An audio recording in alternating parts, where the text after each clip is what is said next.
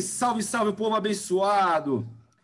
Minha galera, muito obrigado a todos que têm curtido, comentado nossos vídeos.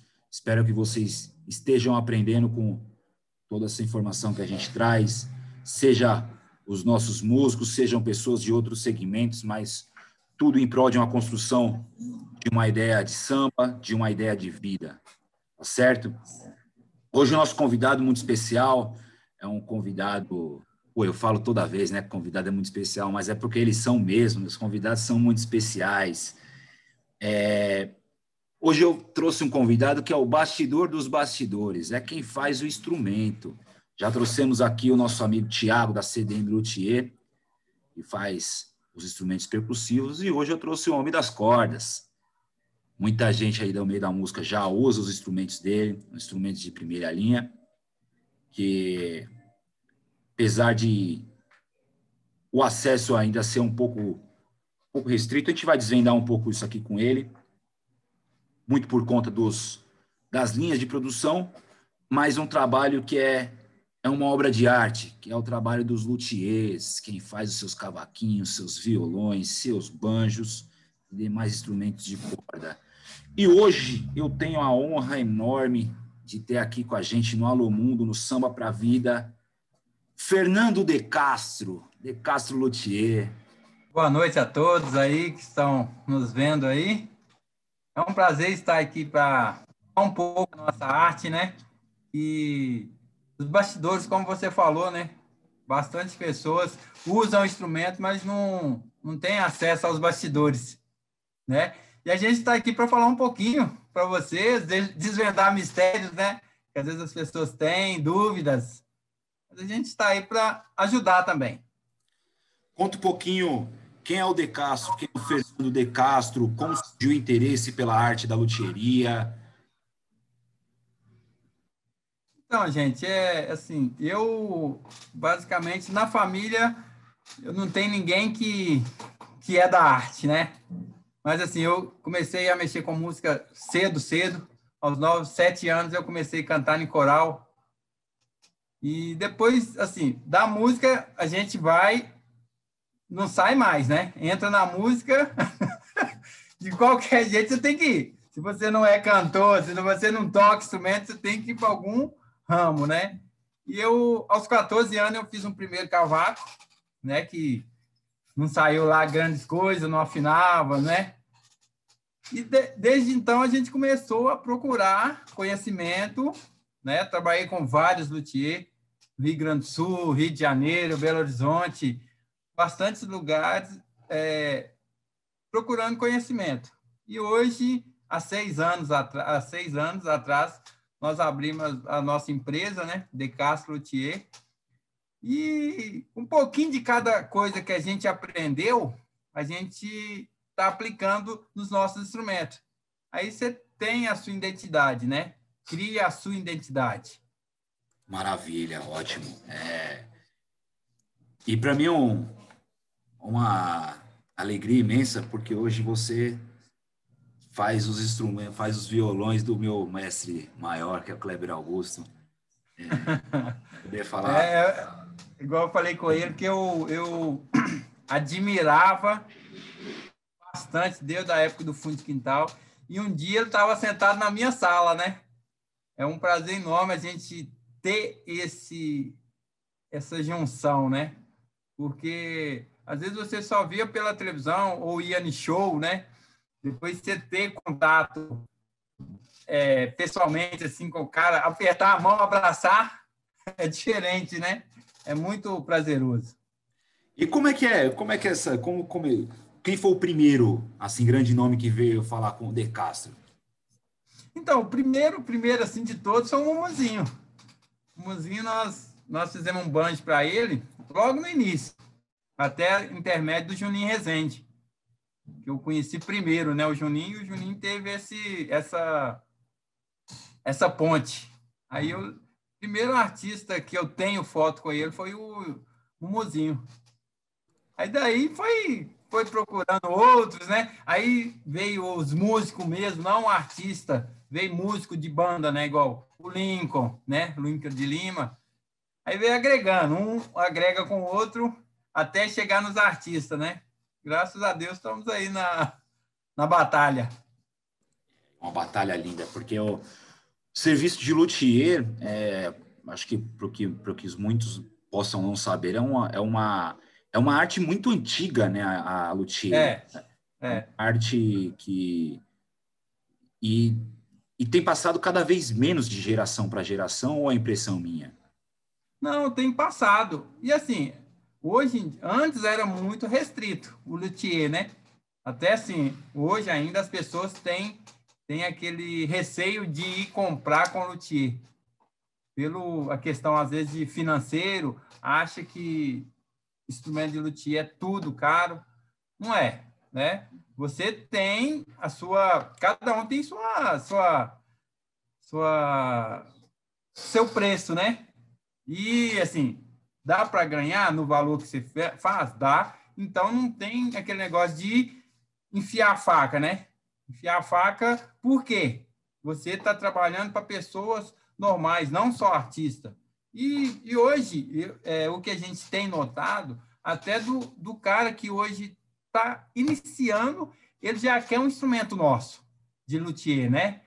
E assim, para a gente é prazeroso porque é, deixou de, de ficar aquele negócio comercial, né? Ir numa loja e comprar uma coisa que às vezes a pessoa até desiste de estudar por o instrumento não ser gostoso para a pessoa tocar, né? E a gente já faz o instrumento de acordo com o cliente, né? É um instrumento cada vez mais sob medida. É, é cada um, é. O luthier é uma arte, porque você pega o, o luthier, ele tem desde a da escolha da madeira, para você compor o instrumento que até, até chegar no, no braço do, de quem vai tocar, no braço no, na mão do músico, é todo um trabalho que é muito, é totalmente artesanal, né, o, o Fernando? É, e assim, a gente, a gente, a gente, do início ao fim, é corte de madeira, escolha de madeira, como você falou, né? E eu faço o instrumento do início ao fim, não tem terceirizado nada, né? Até colocar as cordas, afinar. Só não toco, mas.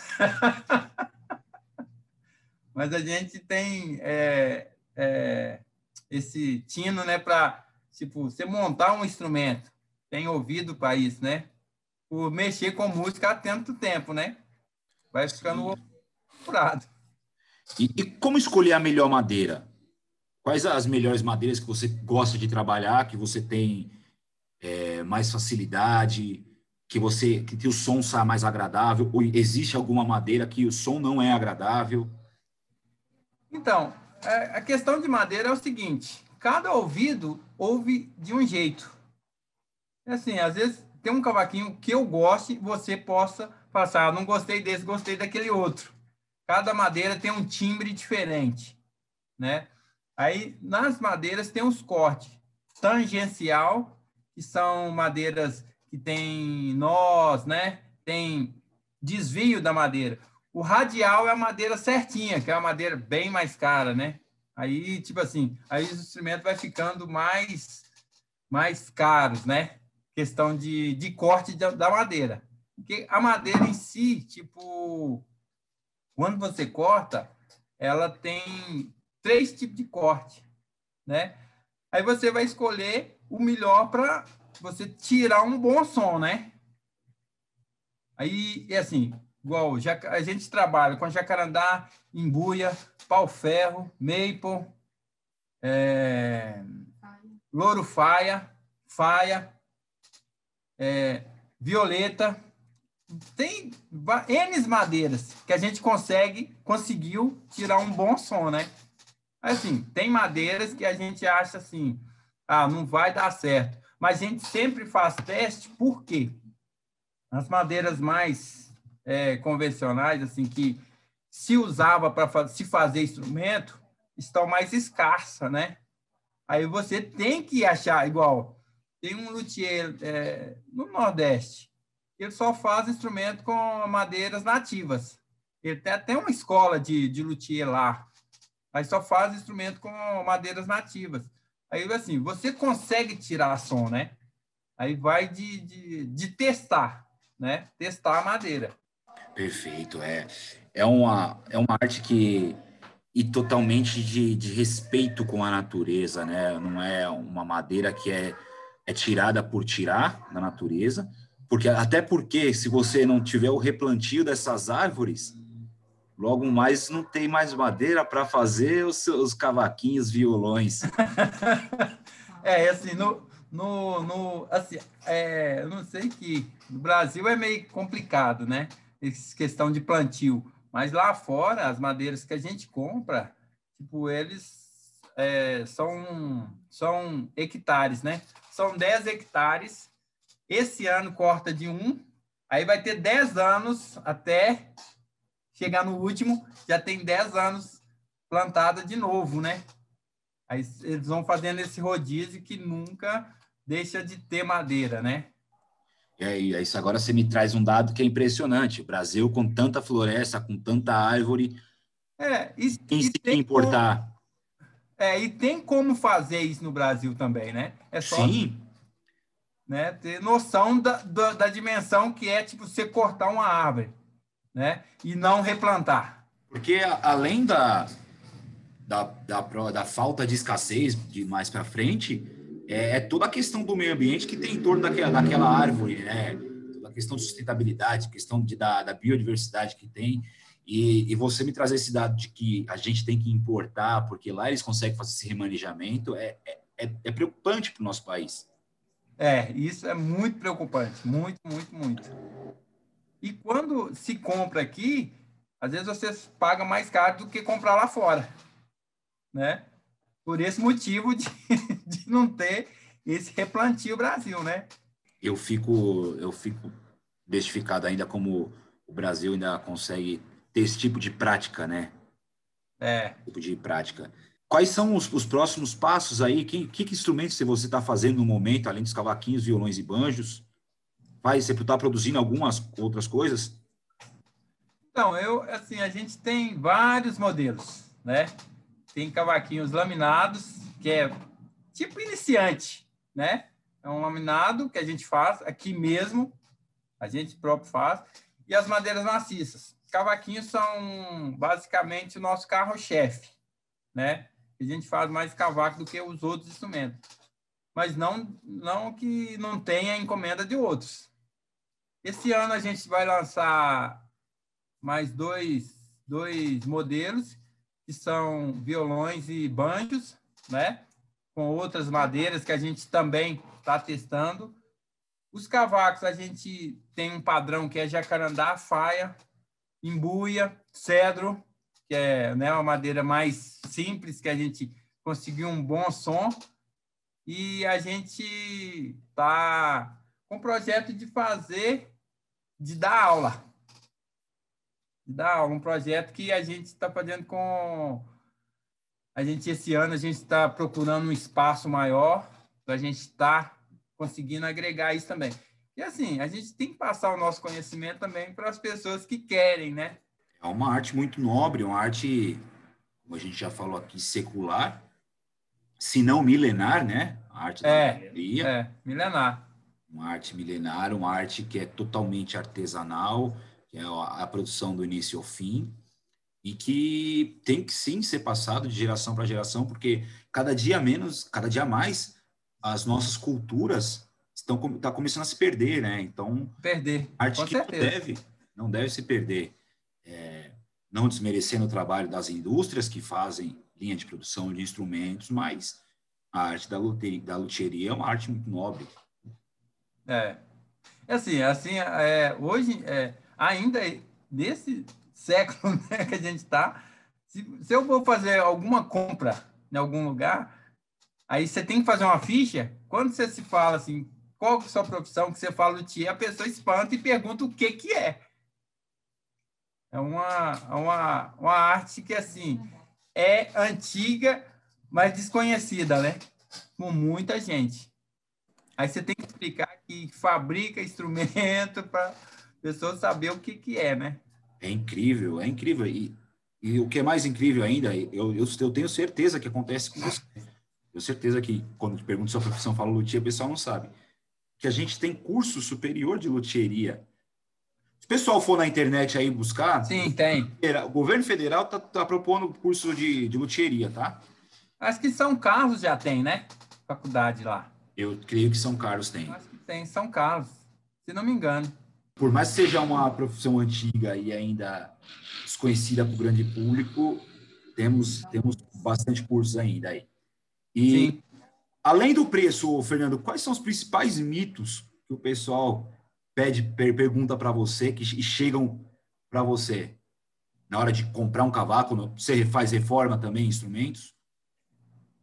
A gente, traba, a gente faz reformas assim, mas no momento a gente não faz, está fazendo por, pela demanda, né? Mas a gente certo instrumento também. Porque, mas quais os principais mitos quando o pessoal chega? Então, a questão é a pessoa querer que você escolha um instrumento para ela. É difícil. Por quê? Igual eu te falei, cada ouvido ouve de um jeito. Às vezes, para mim, um cavaco de cedro é melhor que um de faia, que é a madeira mais nobre, no meu ouvido, né? Outra, pessoa, é, questão da pessoa deixar o instrumento afinado, aí vai de luthier para luthier, a construção de cada um. Os meus instrumentos, eu garanto, pode ficar afinado, não vai ter problema. Tem aqueles lances, não deixar dentro de carro, não deixar num lugar que né, esteja muito quente. A questão também de, do, de guardar o instrumento, né? Aí, tipo assim, muita gente... Outra, deixar o instrumento em pé ou deixar pendurado, acha que vai empenar o braço. Várias coisas que, às vezes, a pessoa tem, tem dúvidas que não, não, não, não tem essa necessidade de tanto alarme, né? E são dúvidas totalmente pertinentes para o pessoal que é, que é leigo, né? Então. Sim, sim. É, mas que é bom a gente falar aqui. Então, pessoal, presta atenção: seu instrumento, se o seu instrumento é de luthier, não é tão ruim, não, viu? Ele pode ficar de pezinho lá, você pode deixar ele bonitinho. na, Porque assim, o instrumento, o instrumento, o instrumento em si, é, a gente, igual eu te falei, a gente escolhe as madeiras, compra madeiras secas, né? não é? Hoje em dia, é, antes, antes, igual Giannini, Del Vecchio, era madeira de 50 anos que eles faziam. Era madeiras que, se você, às vezes, você pega de violões hoje que ainda não empenou, não, né, não fez nada. Mas hoje a gente não tem madeiras de 50 anos assim, né? O máximo 15 anos que a gente pega. Mas e é, é uma madeira, e madeira, madeira maciça, ela mexe até os 60 anos. Ela não para de mexer. O instrumento, quanto mais velho, melhor vai ficando, igual o vinho. E também existe o mito do, do couro do banjo, quanto mais velho ele é melhor. É, então, quanto mais velho, melhor é, porque ele vai, vai encorpando, né? Vai pegando aquela gordurinha de churrasco, vai pegando. Aí vai ficando assim, é, se a pessoa também cuida, tem óleos que pode passar, né? Tem gente que passa óleo de dendê. O óleo de dendê ele, ele é muito amarelo. Para mim ele vai ficando o couro vai ficando feio, né? A gente para óleo Johnson, óleo mineral é, é bom também para curar o couro. Dicas importantes, pessoal. Vocês cavaquinistas, vocês banjistas, dicas importantes para vocês. É, e, Fernando, a gente está começando a se encaminhar para o nosso final, ainda não acabou, hein? É, dando, uma, dando uma pincelada aqui no que a gente conversou. É, qual o grande resumo que você pode fazer hoje da, da profissão de luthier, por mais escassa que, que possa parecer ser, e por mais desconhecida que ainda, que ainda seja? Mas qual é o grande resumo, qual é o, o grande brilhantismo que você enxerga por ser um luthier? Eu, para mim, para mim, porque eu trabalho como luthier porque é minha paixão. Assim, o instrumento meu não é só a fabricação. Cada instrumento que a gente faz é um filho que a gente põe no mundo, né? Porque a gente faz com carinho, com amor, né? E assim, eu gostaria que todas as pessoas, é igual eu tenho um ditado comigo que esse luthier já é falecido, eu ele me disse assim: o dia que você estiver fazendo instrumento por dinheiro, você não mais vai estar fazendo instrumento. Então a gente não faz. O dinheiro é consequência, né? A gente, assim, a gente trabalha porque a gente ama a profissão. E assim, a gente, recado que eu dou para clientes que a gente é que não deixe de, né, é, levar essa arte para frente, que a gente tanto almeja, assim, de ter um instrumento da gente numa televisão, né, num, num lugar assim que você nem imaginaria ter, né, e a gente, graças a Deus, estamos, às vezes a gente senta no sofá aqui, você está assistindo um, um programa, ou te chamam e falam assim, ó, seu cavaco lá, seu instrumento lá, ou as pessoas vão no, no programa e já liga para a gente, ó, oh, a gente hoje vai estar tá no, no, no programa tal, né? Isso aí para a gente é, não tem preço, né? Não tem preço, porque a gente sabe que a gente está levando alegria para as pessoas, né? E outra coisa também, a gente hoje em dia a gente dá vida no que foi morto, que é uma árvore, né? A árvore foi morta, a gente dá vida novamente de outra forma para para para árvore.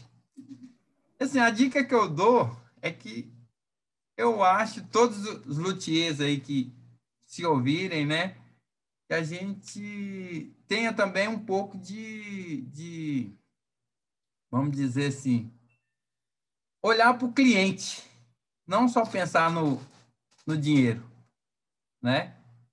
A gente consegue fazer bons instrumentos com preços bons e com preços bons a gente consegue, né, levar a nossa arte mais para frente, né? Exato. É igual eu te falei, às vezes a pessoa já tem medo de, de ir num luthier com medo de ser muito caro. É um mito, né? Lógico, não vai ser um preço tão acessível quanto um instrumento fabricado por, em linha de é. produção. Mas também os linhas de produção estão baratinho também, mas não, viu? é, também os não. linhas de produção já também tá com um precinho bem sargadinho. Na minha é... época, comecei a tocar meus instrumentos, pô, eu comecei com violão Giannini, o preço do violão Giannini hoje é, é quase cinco vezes o valor que eu paguei na época. É. Início, iniciante. Então, né, linha de produção também não tá esse, essas maravilhas de preço também, não. não. O papo foi muito maravilhoso e agora a gente chegou nos nossos momentos finais. Aqui no nosso canal, os momentos finais ele é dividido em três partes. Sim. A parte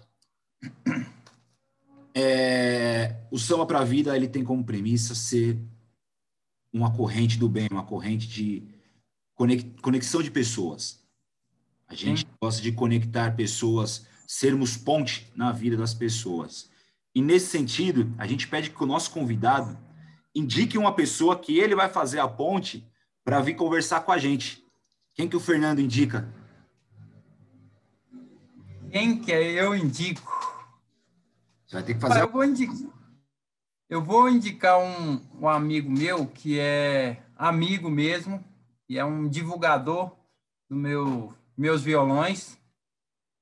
Ele é violões clássicos, né? A escola dele é violões clássicos. É um excelente pianista, mas é violonista muito bom, muito bom mesmo. E eu vou fazer essa ponte Josué Marins. Ele é de Cabo Frio. vou fazer essa ponte para você para fazer uma entrevista com você. Show de bola. Então, Josué Mariz, violonista clássico, música clássica. Teremos música clássica no samba para Não, não só batucada, né? Tem que ter um momento de Fernando, eu, eu tenho um conceito próprio que o, o samba é tudo. Tudo acaba em samba.